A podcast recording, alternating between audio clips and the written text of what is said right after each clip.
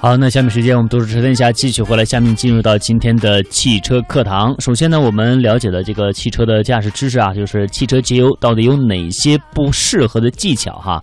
那知道买车之后啊，油费确实是我们开车人不小的一个开支啊。有些人呢也通过各种渠道渠道啊，总结了一些省油的小窍门。当然，不过其中有些是省油技巧。其实不是特别的真实和准确的啊。接下来我们就跟大家说一说，到底有哪些省油技巧是不正确的。首先，第一个就是认为汽车空挡滑行省油。嗯。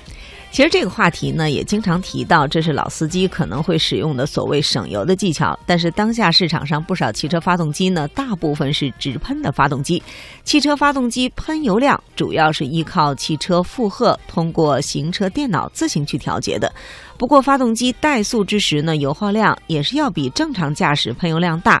当然，也是不属于汽车发动机油耗经济区间。所以说呢，在汽车滑行的时候，发动机怠速，因此汽车不。会省油，反而是呃，反而呢会增加这个费油量。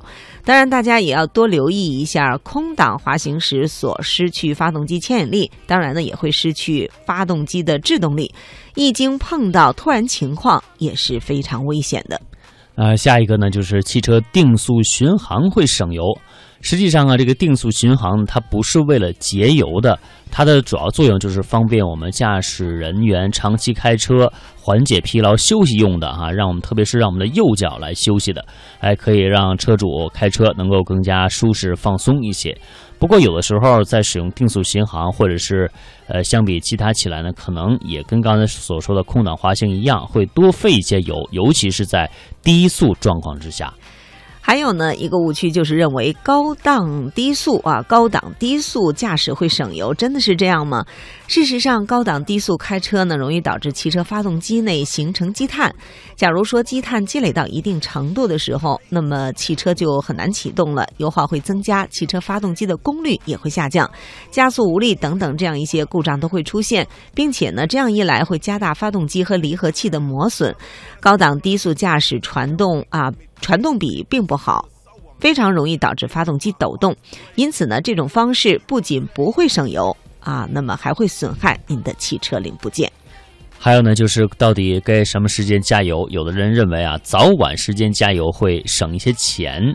啊，以前就就是听说过哈，不少言论说，确实这早晚加油，因为它这个温度比较低嘛，啊，可能会这个空气啊和这个油的密度啊形成一定的什么的反应哈，影响它这个加油会多加一点儿啊。是有的人说这是一种热胀冷缩的原理，其实上呢，呃，加油站哈，他们为了确保。